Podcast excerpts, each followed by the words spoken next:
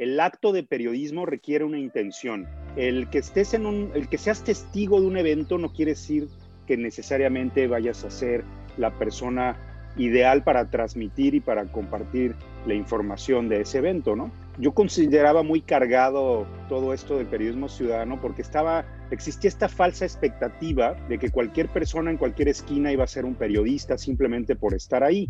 Pero esto no es cierto, como te digo, el periodismo requiere una intención. No sé si necesariamente una metodología, que sí hay, hay un proceso, pero sin duda tienes que identificarte como periodista. Y como cualquier otra industria o como cualquier otro oficio en el mundo, pues sí, sí hay un protocolo, ¿no? Sí hay una cierta, unas ciertas reglas, unos ciertos principios, una cierta ética, igual que los médicos, guardando las proporciones, pero quizás hasta de forma similar, los periodistas entendemos que estamos cumpliendo una función social importante y por ende pues tenemos unas obligaciones importantes. La gente tiene que tomar más responsabilidad e informarse mejor. Porque, por ejemplo, yo, he sido muy, muy crítico de todas estas plataformas. O sea, Twitter ha sido un desastre, un desastre en la forma que ha aplicado sus propias reglas. Un desastre, o sea, no, no puedo encontrar mejor adjetivo. Pero lo cierto es que los términos de uso de Twitter prohíben el incitar a la violencia, que es algo que Donald Trump ha hecho muchísimas veces y se ganó con creces que lo expulsaran de la plataforma. Pero aún así había cientos de miles de voces, desde México en particular, quejándose de que, de que cómo hay esta, este ataque a la libertad de expresión. Bueno, o sea, uno puede interpretarlo así, pero la gente tiene que estar consciente de qué está usando y por qué lo está usando y por qué es gratis, por ejemplo, ¿no? O sea, ¿cuáles son tus obligaciones dentro de estas plataformas? Twitter no nos debe nada, la verdad, hasta el final nos están dando este servicio gratis, ¿no? El periodismo está para incomodar al poder, para evidenciarlo, para vigilar los excesos, para denunciar. Pero no solo al poder gubernamental, también al poder corporativo, sobre todo cuando en él se concentra la data de millones de seres humanos, se analiza su comportamiento y se le entregan múltiples llamados para que hagan lo que las plataformas quieran. Silicon Valley es hoy un nuevo poder. Sus empresas tienen la capacidad de silenciar a quien sea, incluso al presidente de Estados Unidos, de decidir qué sí y qué no se puede publicar. A los medios les toca recordar, cubrir, cuestionar y denunciar al poder corporativo, sobre todo al de los grandes gigantes tecnológicos. ¿Cómo construir una nueva relación entre los medios de comunicación y las grandes empresas de Silicon Valley? Es Gabriel Sama, consultor internacional y ex-managing editor de CINET en español. Yo soy Mauricio Cabrera y este es de Coffee Americano, episodio 21, temporada 1. Comenzamos.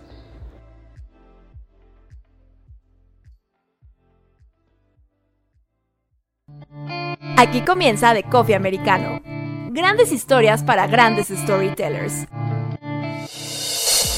Un podcast continental sobre medios, historias, marketing y contenido con el sabor de Storybaker por Mauricio Cabrera.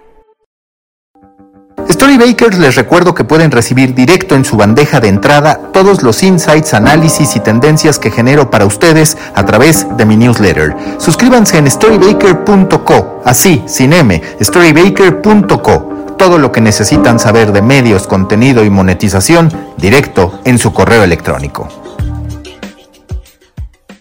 Nuevo episodio en The Coffee Americano. Me da mucho gusto saludar a Gabriel Sama, periodista mexicano que lleva cualquier cantidad de años en Estados Unidos, además con responsabilidades muy importantes, por ejemplo, ex General Manager o ex Global Manager de CINET en español. Gabriel, muchas gracias por estar aquí en The Coffee Americano. Y yo te quiero preguntar, hoy, ¿cómo percibes a la industria de los medios de comunicación en medio de tantas interrogantes? Hay interrogantes en modelo de negocio.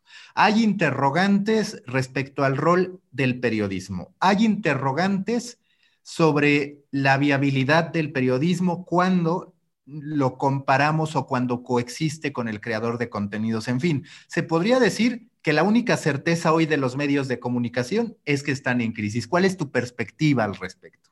A ver, es una crisis que ya viene de muchos años, ¿no? Se está consolidando una visión que ya veníamos este, percibiendo desde hace por lo menos 15 años, eh, desde que se consolidó Internet como una fuerza imparable eh, mundial. Sabíamos que los medios de comunicación iban a cambiar muchísimo. Eh, tengo un cierto problema con el término medios de comunicación porque estamos hablando de muchas, muchas cosas a la vez. Eh, tenemos que distinguir bien entre lo que son los canales, las plataformas de comunicación y luego la gente que está tratando de comunicarse a través de ellas, que algunos son periodistas, otros no tanto, ¿no? Pero si hablamos específicamente de los medios informativos, los que están intentando, digamos, compartir noticias, informar al público, eh, ser útiles, pues sí, efectivamente hay una crisis muy, muy seria. Si estamos hablando más a nivel masivo de estas plataformas nuevas, de formas, nuevas formas de distribución, nuevas formas de llegarle a la gente, creo que estamos incluso viviendo una época de oro, porque ahora es mucho más fácil recibir esa información. Claro, el tema es qué tipo de información quiere la gente y qué tipo de información está buscando, porque a pesar de que creemos que a la gente le llega todo, todavía más que nunca es necesario hacer un ejercicio de búsqueda. Entonces, son como, es una pregunta muy amplia. Entonces, si quieres, vamos este, eh, afinándola, ¿no? Y yo justo ayer en un room de Clubhouse, que es de estas redes sociales que se están poniendo en tendencia, hacía esa pregunta en un grupo de periodistas sobre dónde está el periodismo, dónde está esa distancia entre el creador de contenidos y el periodismo. Lo digo porque incluso me permití una analogía que, digamos, en materia de psiquiatría se cuestiona mucho el, el rol del health coach y de todos estos asesores espirituales que en muchos sentidos se llevan el dinero que antes era de la psicología o de la psiquiatría. Y podríamos decir que está ocurriendo algo medianamente semejante entre el periodismo y los creadores de contenido. ¿Dónde va el periodismo? ¿Es, por ejemplo, una metodología que, que quizás se les debería enseñar a todos los creadores de contenido, porque al final siempre hay la necesidad de hacer entrevistas en algún punto, hasta cierto punto de investigar, aunque sea buscar en Google, representa una búsqueda. ¿Cómo va a coexistir? ¿Hace falta, digamos, que el creador de contenidos entienda el periodismo desde ese punto como una metodología? Sí, de hecho, no sé si recuerdas cuando se hablaba mucho del periodismo ciudadano yo era muy escéptico porque yo creo que el acto de periodismo requiere una intención. El que estés en un, el que seas testigo de un evento no quiere decir que necesariamente vayas a ser la persona ideal para transmitir y para compartir la información de ese evento, ¿no? Yo consideraba muy cargado todo esto del periodismo ciudadano porque estaba, existía esta falsa expectativa de que cualquier persona en cualquier esquina iba a ser un periodista simplemente por estar ahí. Pero esto no es cierto, como te digo, el periodismo requiere una intención. No sé si necesariamente una metodología, que sí hay, hay un proceso, pero sin duda tienes que identificarte como periodista. Y como cualquier otra industria o como cualquier otro oficio en el mundo, pues sí, sí hay un protocolo, ¿no? Sí hay una cierta, unas ciertas reglas, unos ciertos principios, una cierta ética, igual que los médicos, guardando las proporciones, pero quizás hasta de forma similar, los periodistas entendemos que estamos cumpliendo una función social importante y por ende pues tenemos unas obligaciones importantes. Yo creo que cualquiera que asuma esto está bien. Yo recuerdo, yo hacía mucho consultoría de medios y muchos diseñadores de periódicos me decían, ah, es que yo no soy periodista. Y yo les decía, sí, sí eres, eres periodista porque llevas 20 años, ¿no? En muchos casos, muchísimo tiempo trabajando con la información, desarrollando un, un criterio eh, aprendiendo a elegir, a jerarquizar, a, compartir la información de cierta forma. Entonces, esa gente que decía, ah, es que yo no soy periodista porque soy diseñador, pues estaba equivocada porque sí era periodista porque había desarrollado todas estas habilidades. Si la gente, el individuo, el influencer, de quien sea que estemos hablando, está dispuesto a cumplir con eso, pues bienvenido, eso no, no es ningún problema, pero pues requiere, o sea, no es tan fácil, pues. Oye, y cuando hablas de esta intencionalidad, cuando hablas de esta necesidad de la gente por encontrar la información, que en efecto coincido contigo, muchas veces vivimos en burbujas donde asumimos que porque nosotros lo sabemos, a la gente ya le resulta evidente que se trata de, por ejemplo, un fake news o que se trata simple y sencillamente de algo que es relevante y que deberían entender.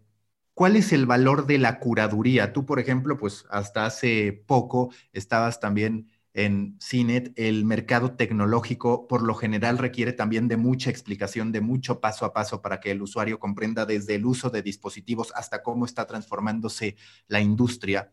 ¿Están los medios en español haciendo bien esa función de contextualizar, de explicar, de poner las dimensiones debidas a las historias?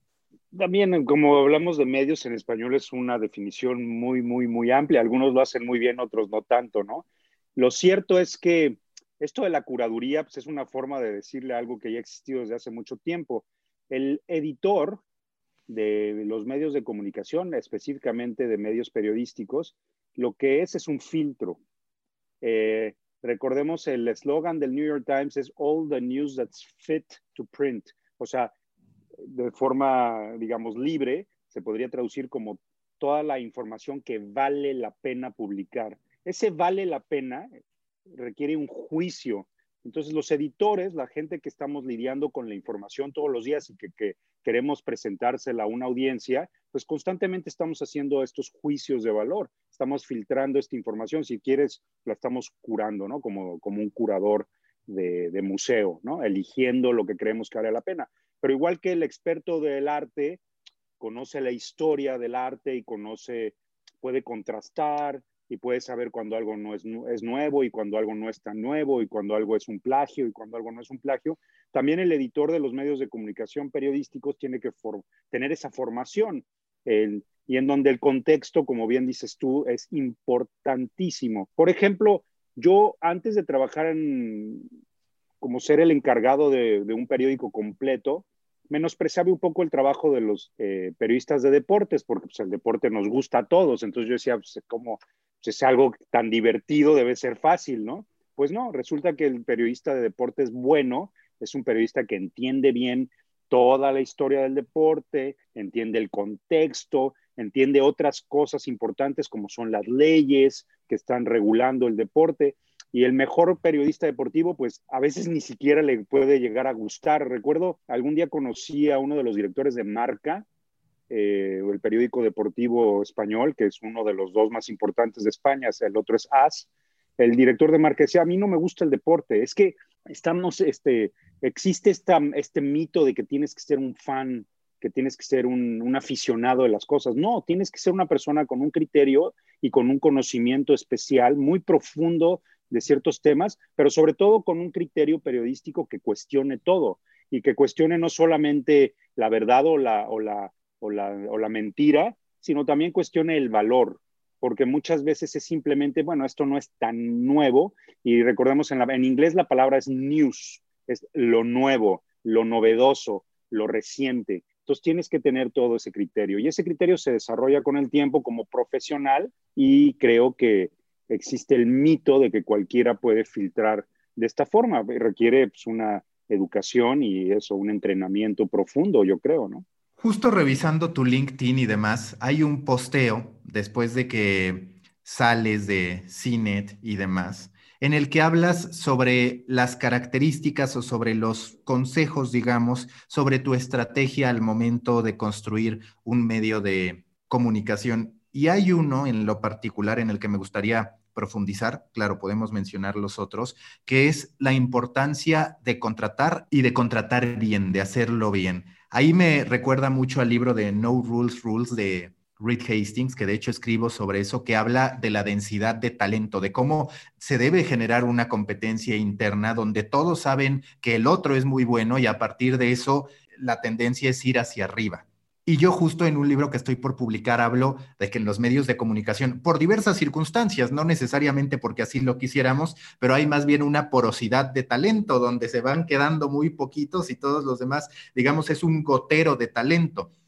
¿Cómo trabajar sobre esto en tu experiencia? ¿Cómo retener el talento, que quizás antes además era más sencillo que ahora? ante tanta tentación allá afuera de plataformas llamando a los periodistas independientes, del periodista pensando que quizás le puede ir mejor en marketing o generando contenido para las marcas y demás? Pues es complicado porque al final hay que pagar bien y para pagar bien, pues el modelo de negocios tiene que funcionar, ¿no? Pero digamos, si ha resuelto el tema de pagar bien, Pues, eh, no cualquiera es periodista y no me refiero a que sea algo muy difícil de hacer, sino que eh, volviendo un poco a, lo que mencionábamos antes, hay que elegir ser periodista. Yo creo que el periodista tiene una identidad muy fuerte. Eh, cuando vine aquí a Stanford a hacer una, una beca, parte de la beca era lanzar un proyecto y como aquí hay mucho ingeniero muy bueno, todos los periodistas creíamos que cualquiera de nuestras ideas los ingenieros iban a, a acogerlas e iban a estar súper entusiasmados.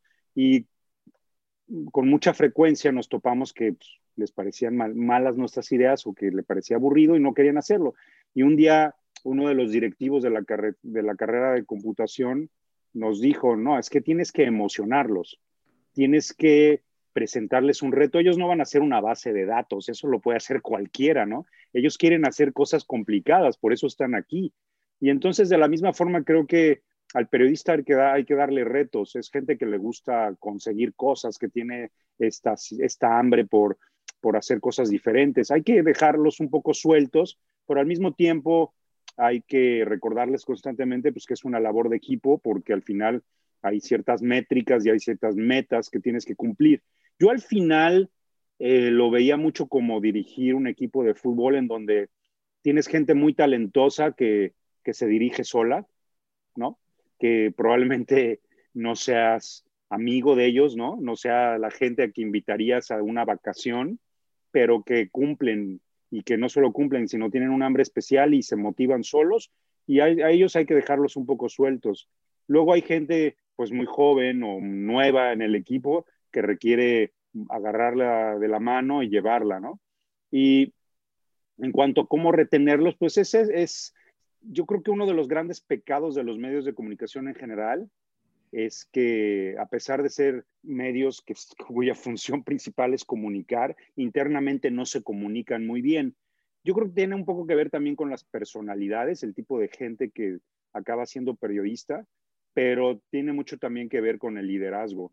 Porque lo que sucede mucho en periodismo, que es una crítica importante, es que cada oficio es muy diferente, ¿ok? Ser periodista es muy, muy diferente a ser editor, pero creemos que es sucesivo. Creemos que de, reportero joven se debe de pasar a reportero más experto, luego a, periodista de investigación y luego a editor. Yo creo que el salto reportero-editor eh, no es natural y mucha gente que fue reportero no es buen editor. El, ser editor es una función muy específica y más aún, mi, mi, trabajo en Estados Unidos se llama Managing Editor, que es una cosa que en México a veces traducen como coordinador editorial no hay una buena traducción porque creo que no hay una, una noción clara. A, veces es el jefe de redacción, a veces es el jefe de información. Este puesto es aún más importante porque es el, la persona que organiza, que se encarga que la, que la operación funcione todo el tiempo y es, una, y es clave a la hora de trabajar con el reportero y motivarlo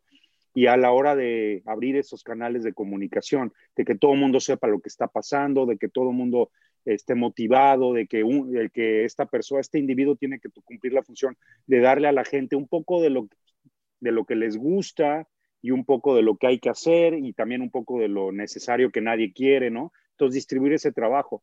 Así creo yo particularmente intento mantenerlos motivados y he tenido un cierto éxito porque incluso en Cinet en español tuve la fortuna de que varias personas que trabajaban conmigo se movieron a, a puestos más, este, eh, con mayores retos dentro de la empresa en inglés, que era CBS, que es una empresa importante, ¿no? Entonces eso, eso siempre lo, lo vi como un éxito personal. Y que aparte hay ahí un punto interesante en lo que mencionas, que es no necesariamente se trata de acelerar la llegada del reportero a editor, sino que a mí me ha tocado ver muchos reporteros que en, la, en realidad, más allá de si son buenos o malos, no disfrutan ser editores como disfrutaban ser reporteros. Y existe esta triste concepción donde más allá de la función, uno casi casi advierte, este ha sido reportero toda su vida, no le va tan bien como a este otro. Es decir, hay incluso hasta cierta discriminación o desapego al tema de decir, lo que el reportero hace es en sí mismo un trabajo muy valioso. Claro, es importantísimo. Acá, acá sí se puede hacer carrera de reportero ganando bien en medios como el New York Times, el Wall Street Journal. Desgraciadamente, volviendo al tema de, las, de la crisis de los medios, pues cada vez son menos, ¿no?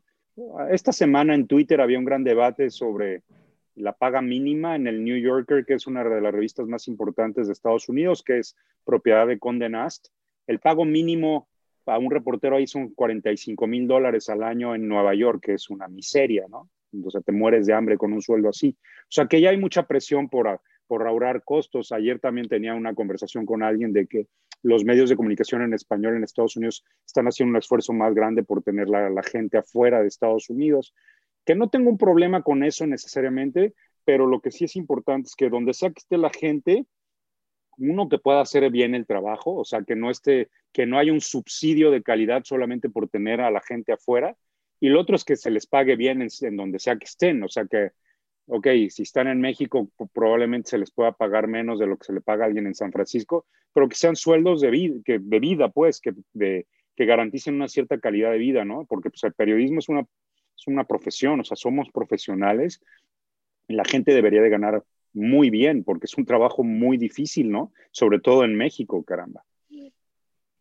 Tú que estás en Estados Unidos, ¿qué tan factible es mantener la calidad si contratas gente de fuera para cubrir al mercado hispano? A ver, entiendo que siempre han estado cubriendo, por ejemplo, la Liga de Fútbol Mexicana, las noticias en México, que el propio Univision tiene un altísimo porcentaje de tráfico de México y demás. Pero en tu perspectiva, ¿realmente un periodista que está en Argentina, que está en México, puede cubrir, no porque sea malo, bueno o regular, sino simple y sencillamente por una distancia y por lo complejo que es vivir como hispano en Estados Unidos, puede llegar a crear historias que trasciendan, al menos en ese aspecto de decir, yo reflejo lo que se vive en Estados Unidos?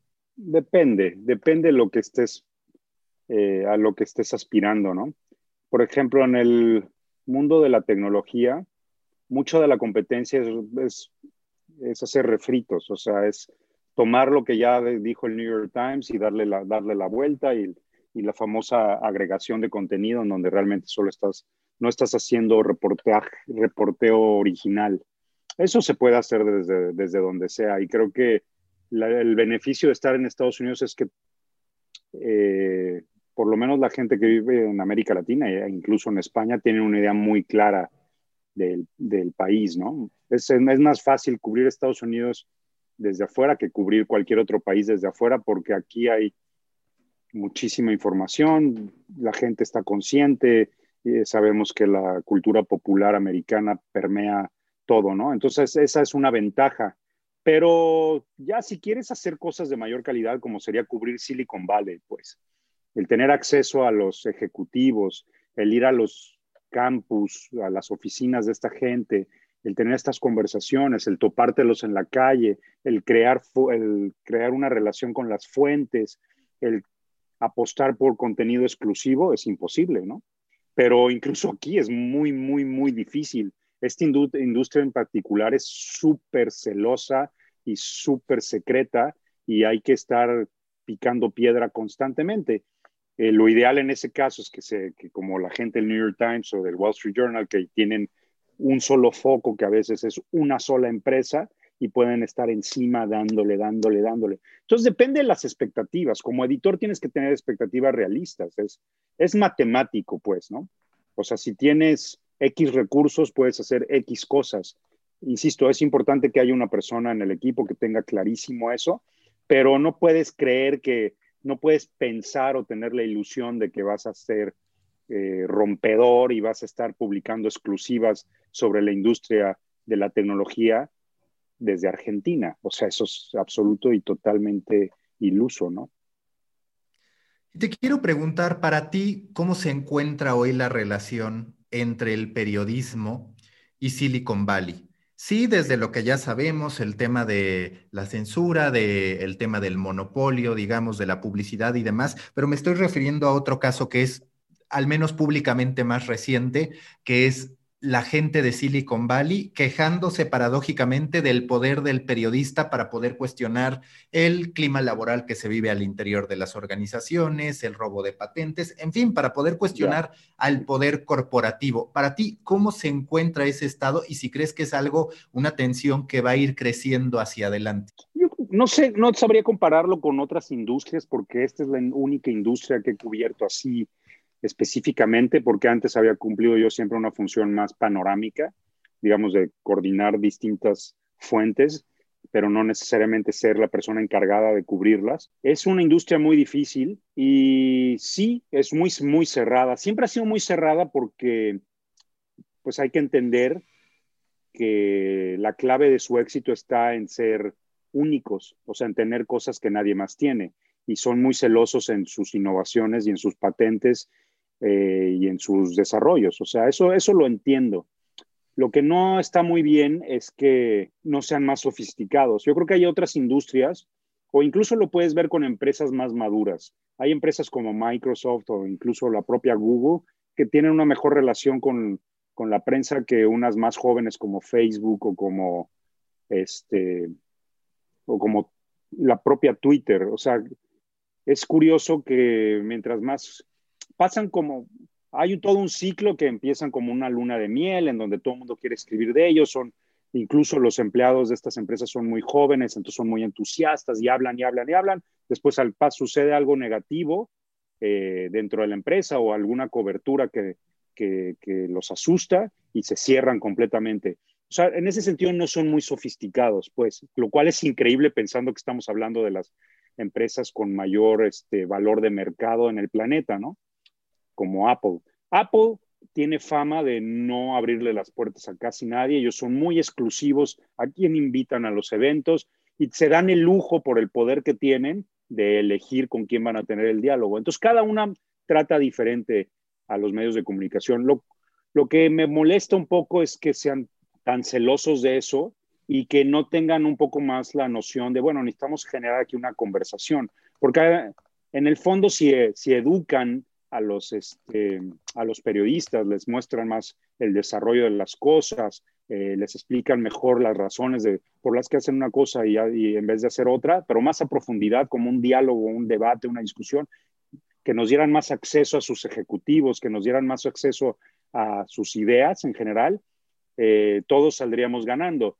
Esto no está sucediendo ahora porque, insisto, se ha creado como una relación más de recelo. Pero en esta industria en particular hay que entenderlo como tal, como que la innovación es su, eh, clave del éxito y eso lo protegen con muchísimo, muchísimo celo. Y hay casos como el famoso caso del iPhone 4 que que un periodista de Gizmodo se, bueno, compró, le compró a alguien que se lo encontró en un bar. Esas, esas cosas han creado muchísima tensión en la industria.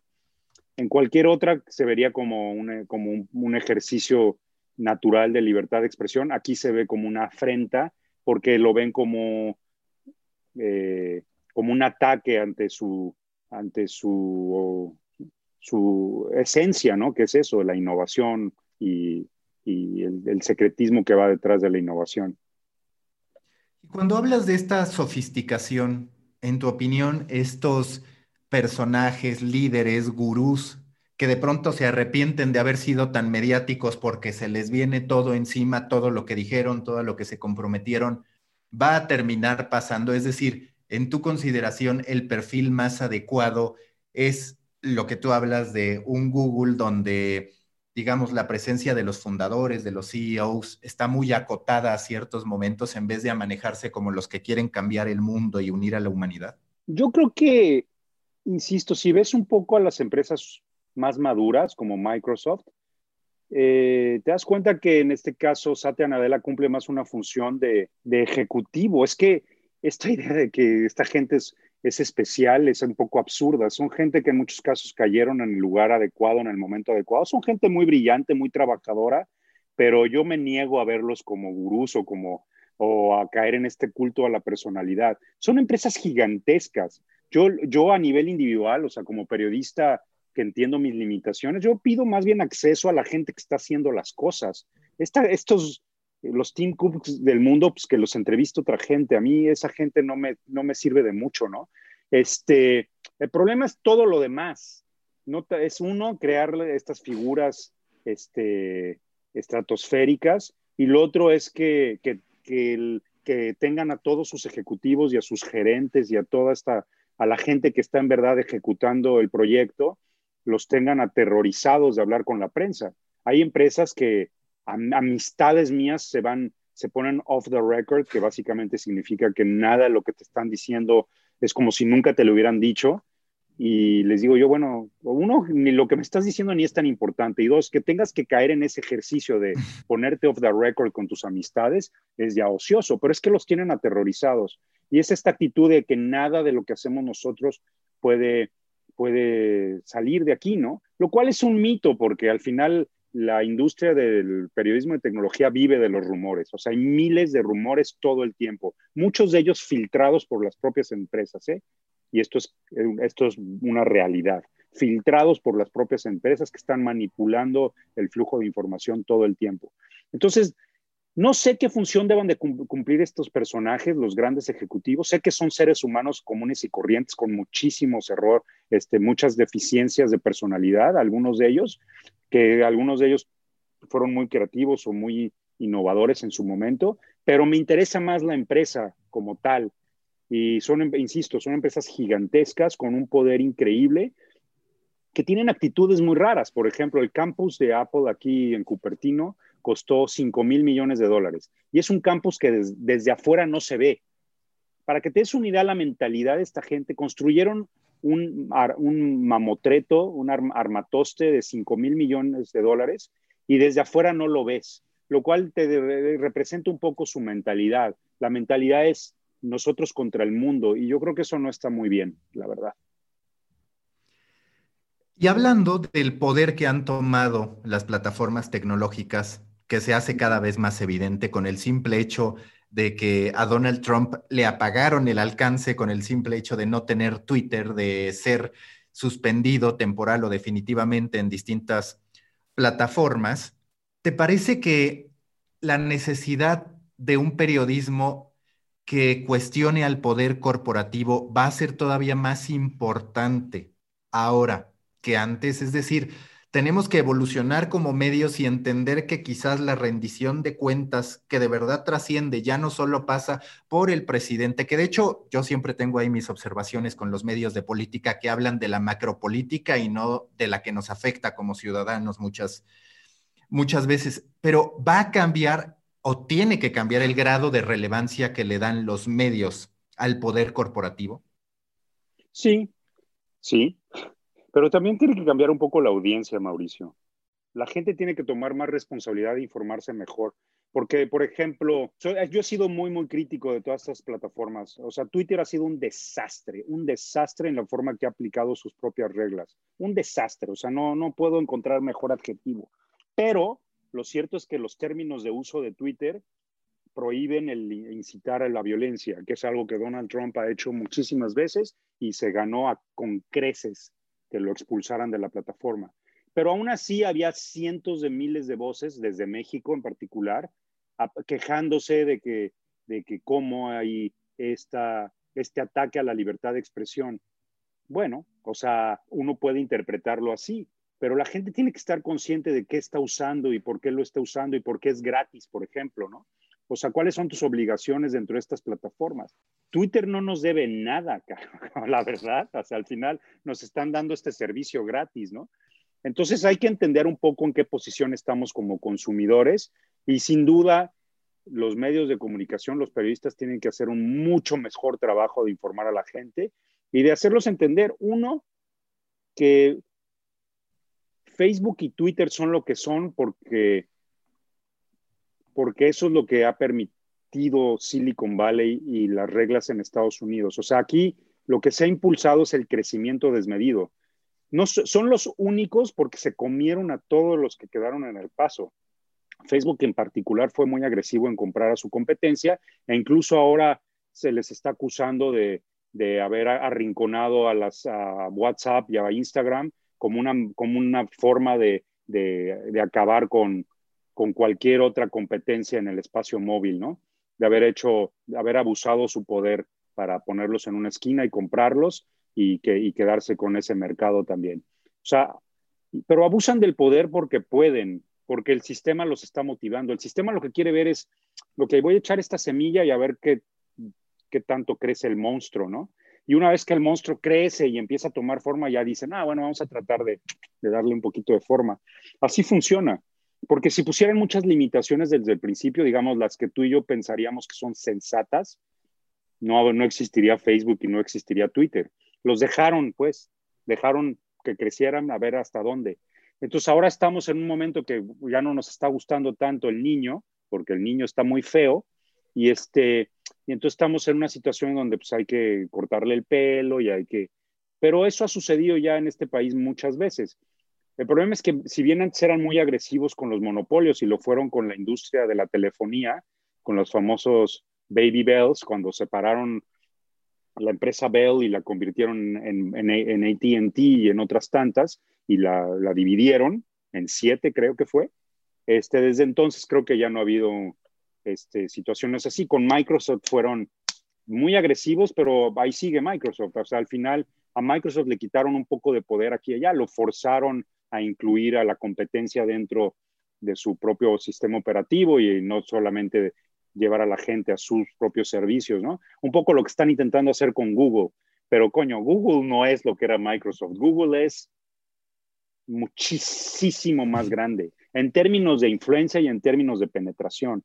Puede ser que Microsoft haya sido más eh, exitosa en términos de ingresos y, lo, y puede ser en términos de, monopolio dentro del mundo de las computadoras personales. Pero lo que es Google hoy, yo creo que nadie lo puede explicar porque han crecido para todos lados y ya permean todo. O sea, están en todos lados en el momento en que tú estés en Internet. Deja tú el hardware que estés usando. Si estás en Internet, algo hay de Google por ahí, en donde estás usando, trabajando. Entonces yo quiero, yo quisiera ver cómo van a dividir Google, porque eso sí va a estar interesante, ¿no? El argumento de Zuckerberg con Facebook es que ya, que ya es demasiado grande para dividirlo, que si le quitas una parte, esa parte va a quedar como toda este, turuleca, porque se necesitan, son complementarias. Entonces, a ver cómo carajos hacen eso, ¿no? Pero a tu pregunta, porque ya me fui por la tangente, pues sí, nosotros tenemos que explicar muchísimo mejor todo esto. Yo, yo no soy fan de estas empresas, yo he sido muy crítico, pero también hay que ser un poco, este, eh, sensato. O sea, yo uso todas estas plataformas, las disfruto. Me acuerdo, me llamaban mucho durante mi tiempo en CINET, me llamaban mucho de Univisión en Telemundo y siempre era, oye Gabriel, nos gustaría que hablara sobre los peligros de Internet. Oye, Gabriel, nos gustaría que hablara sobre cómo Internet va a destruir a las familias. Oye, Gabriel, nos gustaría que hablara sobre cómo los niños no deberían de estar nunca en Internet. Yo les dije, ¿saben qué? Perdón, yo, yo no soy un pesimista. Yo soy al contrario, yo soy un optimista. Yo creo que la tecnología es, un, es, muy, es muy positiva, pero eso no quiere decir que uno no deba ser increíblemente crítico, sobre todo cuando estamos hablando de empresas particulares, ¿no? y yo muchas veces lo diré. Supongamos que de verdad ya no le damos nuestros datos a absolutamente ninguna plataforma.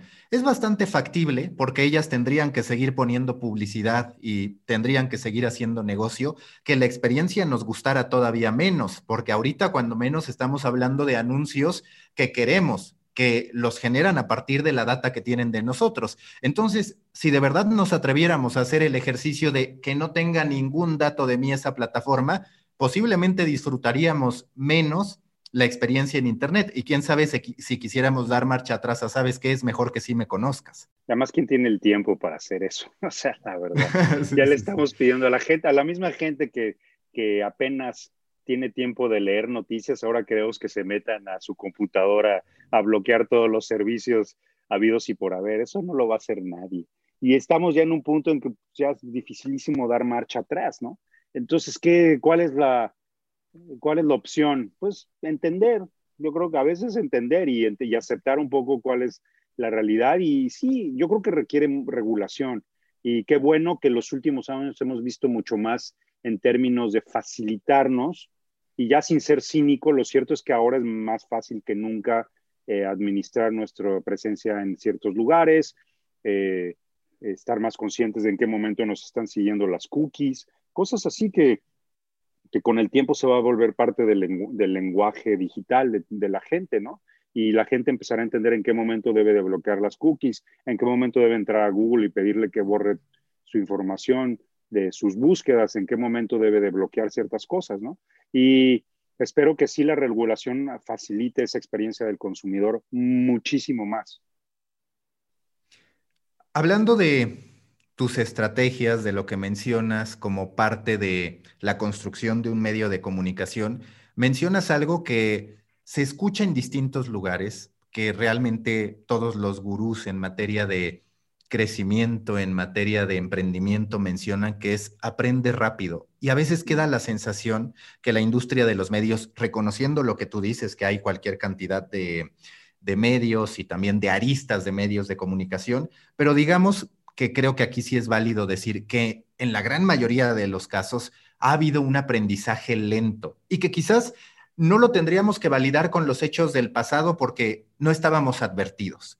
Pero yo veo que ahora se van produciendo transformaciones y los medios otra vez se tardan en llegar a esas transformaciones. Es decir, no tienen unas estructuras líquidas donde digan, ¿sabes qué? Tú hoy eras redactor, pero también te corresponde hacer esto como un creador de contenidos. Seguimos con parámetros muy establecidos y te lo platico porque yo me acerco a distintos medios de comunicación, apoyo, por ejemplo, a plataformas internacionales para comprar contenido. Y está la opción del creador de contenido independiente, está la opción marca a, través de alianzas y está la opción medios de comunicación. Y cuando vas con los medios de comunicación, ellos son los que te dicen, es que sabes qué, si no es un negocio que me haga diferencia, no tengo tiempo ni recursos para poderlo hacer. Con todo y que les estás dando, oye, yo te voy a dar 10 y te va a costar 8. Es decir, vas a ganar algo.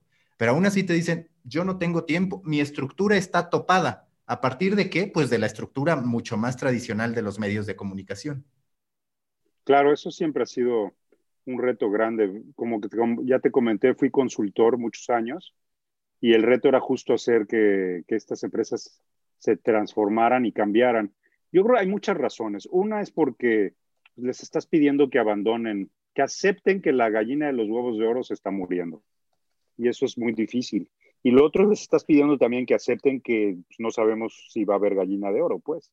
Que la próxima puede ser una palomita o puede ser un, un gallito, ¿no? O sea, puede, va a cambiar y ya no va a ser tan, tan rentable, porque fue muy, muy, muy rentable. Y entonces están, están confundidos y en el fondo pues tampoco se saben, eh, porque para nosotros se parecería como una transición natural. Yo creo que muchos de ellos no lo ven y no lo ven porque llevan muchos años haciendo lo mismo y repitiendo las mismas acciones y cobrando por ellas, ¿no? Entonces, lo que, no, lo que yo llegué en un momento a pensar que debía ser un movimiento natural, ahora que ya me metí muchísimo más en los medios digitales, te das cuenta pues, que cada uno requiere una actitud y requiere un ejercicio totalmente diferente. Son muy diferentes en el fondo. Eh, sí puedes, sin duda, separar el tema de la creación de contenidos y se debería, se debería de poder, pero más allá de eso, el, resto son trabajos especializados. Igual que hablamos del trabajo del reportero como un trabajo especializado, pues también el, el trabajo del periodista digital es especializado. Yo creo que es posible, pues, a tu, o sea, tu, premisa y la comparto de que esto es posible. La pregunta es si, vale, si les vale la pena.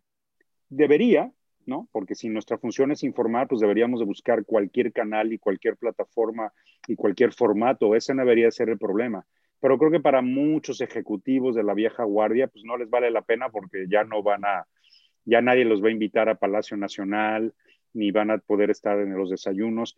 O coño, ahora, o sea, yo mientras más tiempo pasa en mi carrera, más trabajo más. O sea, esta idea de que los ejecutivos o los managers este, tienen una vida muy tranquila, a mí que me digan dónde, porque yo cada vez trabajo más, aprendiendo cosas nuevas, haciendo nuevas tareas, implementando cosas. Mi filosofía siempre es que yo soy el primero, tengo que aprender cómo hacer algo antes de pasárselo a alguien más. Entonces, todo el tiempo estoy ocupado porque en particular, los últimos dos años hubo una transformación gigantesca en el instante que Facebook y las redes sociales dejaron de, ser viables para compartir nuestros contenidos, o sea, para que la gente hiciera clic a nuestras ligas y llegara a nuestros sitios web, puff, el trabajo se multiplicó. Entonces, no lo estoy justificando, pero creo que pues, tampoco les podemos decir, vengan, vénganse para acá, que aquí es aquí va a ser mejor porque no sabemos.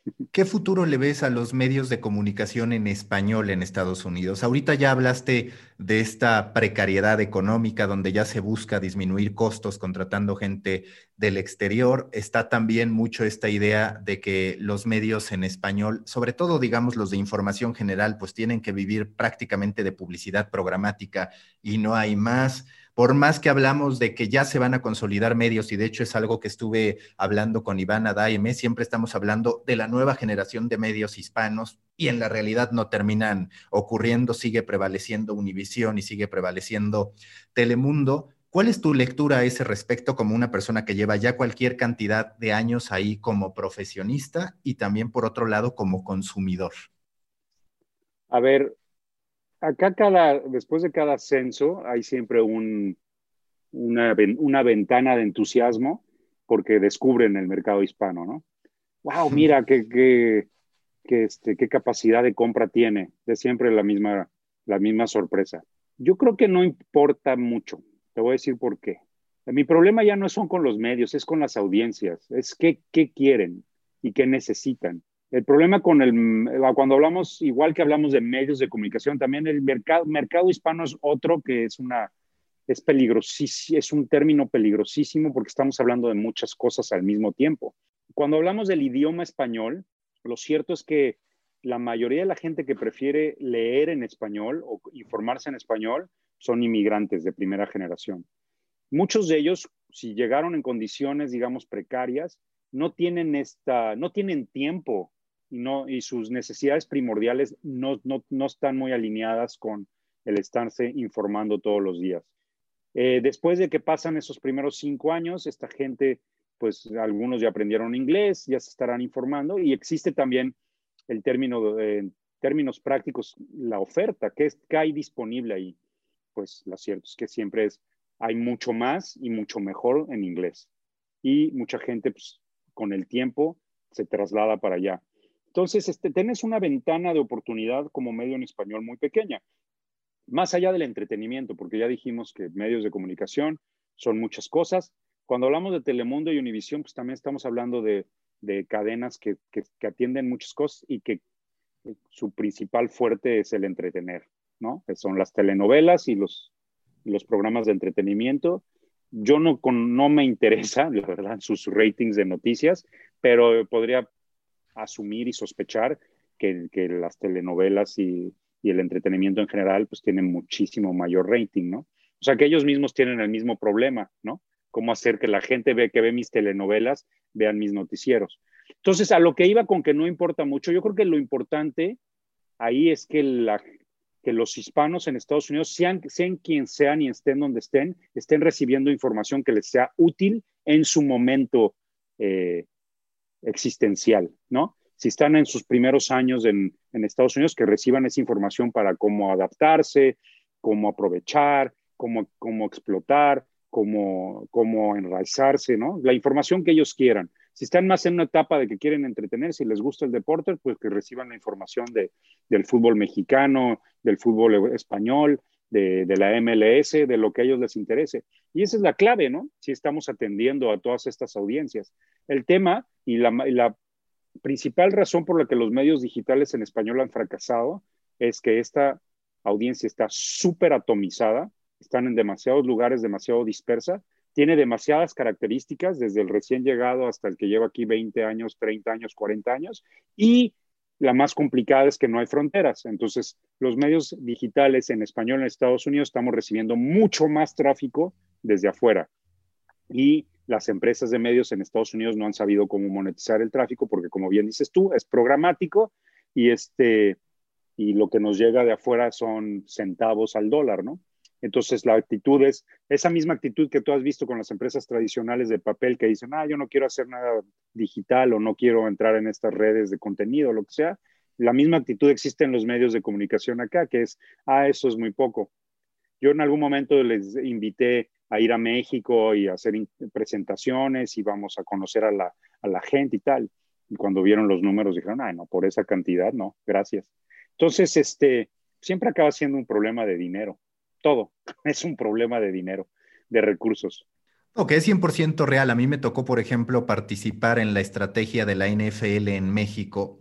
Y lo más natural es decir, a ver, de tus patrocinadores macro principales que están en todos lados, haz categorías que no sean esas macro, que te puedan dar algo más de dinero. Pero como tú dices, ese pequeño o mediano anunciante no les interesa cuando hacen la conversión a dólares y entonces esa intención que dicen tener de hacer algo diferente se termina diluyendo, no va más. ¿Creen que este, el mercado en español y el mercado hispano debería ser extra? Y llegar con una actitud de que tú ya invertiste y ya llegaste, ya invertiste solo esto y lo demás debe ser extra, es, es un mito porque ellos no, ellos no ven su mercado así, ¿ves? Ellos cuando quieren explotar un mercado que ellos creen que vale la pena, invierten y le meten. O sea, Silicon Valley es un buen ejemplo. Facebook tenía 700 empleados cuando yo llegué, que estaba aquí en, en la misma calle donde yo vivo. Ahora tienen, pues creo que tienen 15 mil ya, no me, no me cites, pero una bestialidad. ¿Por qué? Porque ven renta, ven renta invierten, invierten, contratan, pagan bien, traen a la gente donde la tengan que traer. Pero es irónico que ni siquiera proporcionalmente están dispuestos a pagar eso por otros mercados. Ellos tienen esta famosa frase de la internacionalización, y lo digo entre comillas porque es una, eso es, eso es este, se traduce como traducción. Eso lo único que quieren es, ya, ya hicimos todo perfecto en inglés, perfecto para el mercado de Estados Unidos, entonces ahora nada más replíquenlo en otros lados y ya. Y si pega, pega, y si no pega, bien. Pues, ¿cómo, va a pegar, no? O sea, por favor, India, que es de los mercados más grandes del mundo, por lo que sabemos todos, porque tiene muchísima gente, es hoy en día el único mercado en el planeta donde los periódicos están creciendo. El único. Tienen periódicos con tirajes de 10 millones de ejemplares que, que ya quisieran en Estados Unidos. El New York Times debe tener ahorita que un millón, millón y medio, cuando mucho. O sea, es un mercado increíblemente atractivo. Pero algún día alguien me dijo, alguien en una conferencia de alguien de YouTube decía, no, es que en otros India, para, para otros India es un dolor de cabeza nada más. La verdad es que ni siquiera deberíamos de apagar eso porque es un ancho de banda brutal por el uso y tal. Pero nunca hay una, discusión de cómo, cómo atender mejor ese mercado. Es, ah, no nos, nos están jalando mucho ancho de banda, pero no sabemos qué hacer con ellos, ¿no? Entonces, eso es muy frustrante y eso se traduce en cualquier cosa que venga desde una posición de, a ver, esto ya funciona, ahora vayan y repliquen el otro lado. Pues yo cuestiono un poco esa estrategia. Y solo como comentario, la verdad es que yo a últimas fechas, yo creo que sobre todo el último año, quizás tú desde hace más tiempo, pero te terminas dando cuenta de los extraordinarios emprendimientos que hay en, en la India. Es decir, por ejemplo, hay un newsletter de finanzas que a mí me encanta que se llama FinShots en la India, que tiene cualquier cantidad de seguidores en LinkedIn. En materia de educación en línea, por ejemplo, todos apuntan, todos no sabemos de memoria las que están en Estados Unidos, pero resulta que la India está haciendo cosas muy relevantes. En periodismo hiperlocal también la India está haciendo cosas muy relevantes. Entonces, hasta para identificar como posible fuente de inspiración, creo que la India es un mercado extraordinario. Ese fue un comentario al calce a partir, ¿no? Y yo te, ¿qué, falló? O sea, ¿qué fue lo que ocurrió con CINET en español? Que hay que decir, duró bastante tiempo, estuviste muchísimo tiempo ahí y demás, pero ¿cuáles fueron las conclusiones para al final decir, quizás esto ya no va más? Y si después de esta experiencia, independientemente de si tú lo haces u otras personas, ves que hay espacio para el periodismo de tecnología en español? Ah, yo creo que sí hay mucho espacio. Yo te puedo decir que lo encontramos y había una audiencia súper interesante. No, no falló nada, fueron, fue coyunturas nada más. Primero Viacom y CBS fusionaron y la nueva empresa que se llama Viacom CBS mandó decir que, que se iban a enfocar solamente en sus proyectos estratégicos, que era el streaming, la televisión y el cine. Vendieron CNET y también vendieron Simon Schuster por ejemplo, que es una de las casas editoriales más importantes de Estados Unidos. Y luego Cines lo compró una empresa nueva que se llama Red Ventures y ellos nunca habían hecho nada en español y optaron por cerrar Cines en español. O sea que no, no hay mucho misterio ahí. Yo creo que sí hay mercado, pero es un mercado complicado por lo que te explicaba, que está muy, muy dividido. Este, nosotros crecimos constantemente durante siete años, eh, llegamos a números súper interesantes, pero pues muy distribuidos. Entonces, cualquier genio, si hay alguien ahí escuchándonos, que es un genio y sabe cómo sacarle provecho a todos estos mercados al mismo tiempo. Recuerda que MTV, que curiosamente MTV es de Viacom, intentó hacer MTV latino y tenía esta estrategia panregional. En un principio creo que solo empezaron desde México, después tuvieron que abrir Argentina de inmediato porque a los argentinos no les gustó y, de repente descubrieron, ah, caramba, cada mercado quiere algo diferente, ¿no? El mercado en español es muy difícil, el mercado digital, porque no hay fronteras. Entonces hay que, hay que entender eso, quizá haya que tener una presencia comercial este, física en cada lugar, hay que ver, hay que hacer cosas exclusivas para cada mercado. Y ahí es donde quizás me estoy contradiciendo, porque pues, hay mercados tan pequeños pues, que no, puede, no, no justifican tener esa presencia, ¿no? Entonces es un reto interesante, no creo que sea un reto imposible. La cosa es entrar a un proyecto pensando, ah, esto es lo que voy a resolver, ¿no? Ya sé que este proyecto en español me va a traer tráfico de México, de España, de Colombia, de Argentina, del mercado de Estados Unidos. ¿Cómo voy a monetizarlo? Si tienes eso resuelto desde el principio, lo demás va a suceder porque hay, sí hay mucho interés en cuanto a la tecnología y te puedo decir que otros temas que hicimos la prueba por aquí y por allá, también hay interés. O sea que la gente está en sus computadoras y en sus teléfonos personales consumiendo información en español y creo que no hay tanta competencia. No hay tanta competencia que a veces eh, cuando haces una búsqueda en Google son los mismos medios de comunicación, que hay algunos en Perú y en España en particular que tienen el SEO súper afinado y te siguen saliendo todo el tiempo. Eso quiere decir que ellos están haciendo muy bien su trajo, pero también quiere decir que hay oportunidades de irles robando algunos espacios por aquí y por allá. Y, y, como, tú, como tú dices, al final lo que duele es que muchas veces los medios o las versiones en español desaparecen porque ante cualquier tipo de turbulencia, ya sea financiera o de un comprador, se deshacen de lo que ellos ven como extra y entonces ese experimento para ellos, pues lo terminan cerrando y parece que fue un fracaso, pese a que pudo haber mucho una condición de ya no me interesa este dinero, que difícilmente va a ser relevante para ellos por las matemáticas que manejan, por el tipo de moneda que manejan y, y demás. Te quiero preguntar, ¿tú qué estás buscando ahora en términos laborales? Es decir, si te dijeran, aquí tienes tu carta, qué es lo que pides, cuál es el proyecto en el que te gustaría participar o cuál es el proyecto que quieres crear, cómo sería, qué características tendría, por ejemplo, hablando de esta estructura que antes tenía un camino muy establecido, era un editor en jefe, un director editorial posiblemente, un coordinador editorial, reporteros, por ahí algún diseñador, hace muchos años fotógrafos que en digital eso ha quedado en desuso tristemente, Hoy, ¿cómo sería la estructura del medio que tú te imaginas? Entendiendo, claro, que hay múltiples posibilidades. Estamos hablando un poco de la gallina y el huevo, porque al final, como yo no voy a lanzar nada hoy en día, porque no tengo el estómago, porque ya lo he hecho muchas veces y sé lo que implica, este, pues, estoy viendo qué hay en el mercado laboral. Entonces, no, no sé qué me voy a topar. Lo que tengo clarísimo desde hace ya muchos años es que efectivamente ya hay esta idea de una carrera, o sea, que te quedas en un lugar y creces dentro del lugar, está totalmente superada. Eso ya no existe. Y entonces yo desde hace mucho tiempo tengo clarísimo que voy a estar brincando de un proyecto a otro. Hoy por hoy quiero un proyecto editorial. O sea, me interesa volver a hacer un proyecto editorial porque me gusta esa parte de, de, este, definir el producto, definir la estrategia, definir eh, los recursos, contratar a la gente ideal, eh, implementar, entrenar, eh, establecer este, eh, los procesos de trabajo, etcétera, ¿no? Eso, eso me encanta y eso lo he hecho ya muchas veces, pero es raro, o sea, no es que esté sucediendo todo el tiempo esto, ¿no? Que la gente esté lanzando medios de comunicación. Entonces, en ese sentido, pues es lo de la gallina y el huevo, ¿no? Que es primero el tipo que quiere hacer algo o el proyecto donde lo puede hacer. Entonces, estoy abierto y flexible. Alguien me preguntaba, algo similar el otro día, pero yo estaba quizá cansado o más cínico, le dije, no, pues quiero dirigir el New York Times. O sea, sí, yo, yo tengo esa ambición y sé que puedo hacerlo.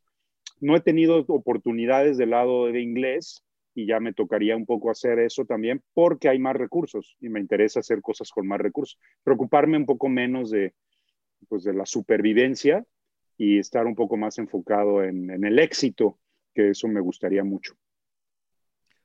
¿Cuál es la tendencia recta final de The Coffee? ¿Cuál es la tendencia que más te atrae de los medios de comunicación? ¿Qué de lo que hoy está pasando con la generación de contenido, con la distribución, con la faceta que tú quieras, es la que hoy, digamos que más curiosidad o más deseos de meterte todavía más de lleno te genera? Mm, no sé, yo me voy a empezar a meter más en el tema del, lado de negocios, a entender más esa parte, porque creo que en muchos de mis proyectos recientes eso es lo que ha fallado, no tanto el lado editorial. Creo que al contrario, me he vuelto más purista del lado editorial. Creo que ya todos esos formatos y esas, plata y esas innovaciones y esas oportunidades se aprenden rápido y se implementan rápido. Me preocupa más el contenido, más que nunca. Me preocupa más el, el generar temas interesantes, el hacerlo bien, el explicarlo bien, el tener gente que sepa escribir bien. Eh, y, y sí, la distribución, quizá la distribución sea otra de mis obsesiones, porque creo que es muy, muy frustrante hacer algo bien, que de lo que estés muy orgulloso y luego que nadie lo vea o que nadie lo lea. En, ese, en términos de distribución, estoy, claro, todos estamos observando los newsletters, todos estamos observando los podcasts, pero a mí me interesa mucho más algo más masivo y no sé cuál sea esa nueva plataforma. O sea, es evidente que, que tú mencionaste Clubhouse, quizá estos nuevos espacios de, de debate como Discord y, Clubhouse puedan llegar a cumplir alguna función. Están, todas, están las apps populares que no hemos visto mucho en términos de uso noticioso, como son TikTok o las anteriores, como Snapchat o incluso las nuevas funciones como los stories de Instagram o, o los stories en todas partes. No, yo no he visto una aplicación muy, muy que sea excelente para las noticias. Entonces, estamos en una etapa un poco curiosa porque hay mucho suelto, pero a ver, a ver quién se atreve a juntarlo o a ver quién se atreve a, lanzar algo totalmente diferente, ¿no? Eh, no sé qué forma vaya a tomar eso. Pero lo que sí sé es que en los últimos 15 años hemos estado muy obsesionados con las innovaciones y, y sí, la cosa ha cambiado, pero en el fondo lo que importa, creo yo, e insisto, es producir contenidos valiosos, porque contenidos mediocres los puede hacer cualquiera, la verdad. Y de eso hay ahorita abundancia, ¿no? última pregunta, si tuvieras que recomendar un libro, un documental, algo que tú digas, esto me ha ayudado para contar historias, para entender el negocio, alguno que se te ocurra. Chu, chu, chu, déjame pensar. Estoy leyendo Catch 22, que es un libro que aquí se cita mucho el, se usa mucho como una frase hecha de, ah, eso es un catch 22 y nunca había leído el libro, el libro es interesantísimo, te lo recomiendo pues. Este, pero hay que leer y hay que ver de todo, ¿no? Leer lo que puedan, todo lo que se les cruce y ver todo lo que se les cruce. He estado viendo muchos documentales y este, pero así específicamente de medios de comunicación, quizás es que me estoy tomando un break ahorita, más que nada. Pero lean todo lo que puedan y vean todo lo que puedan. Creo que eso ayuda a formar ese criterio del que estábamos hablando, un criterio de, buen gusto, criterio periodístico y criterio, y para ser un buen editor, pues hay que ser un buen lector ante nada, ¿no? Oye, última pregunta, si tú fueras un tipo de café a partir de tu personalidad, de lo que quieres proyectar, ¿a qué Sería sabría muy amargo, el café Gabriel Sam? Muy, muy amargo, tío. Sería el café amargo. Aunque yo prefiero el café con leche, pero no, Gabriel Sama no es un café con leche, es un café medio, medio, turco, así amargo. Pero, pero que se acepta además, es feliz siendo amargo. Está bien, claro. Olvídate, lo disfruto horrores. Muchas gracias, Gabriel. Gracias, Mauricio, cuídate mucho. Busca la próxima semana un nuevo episodio cargado con grandes historias continentales, endulzado con acento latinoamericano y narrado por grandes storytellers. De Coffee Americano, un podcast de storytellers para storytellers. Un podcast de Storybaker por Mauricio Cabrera.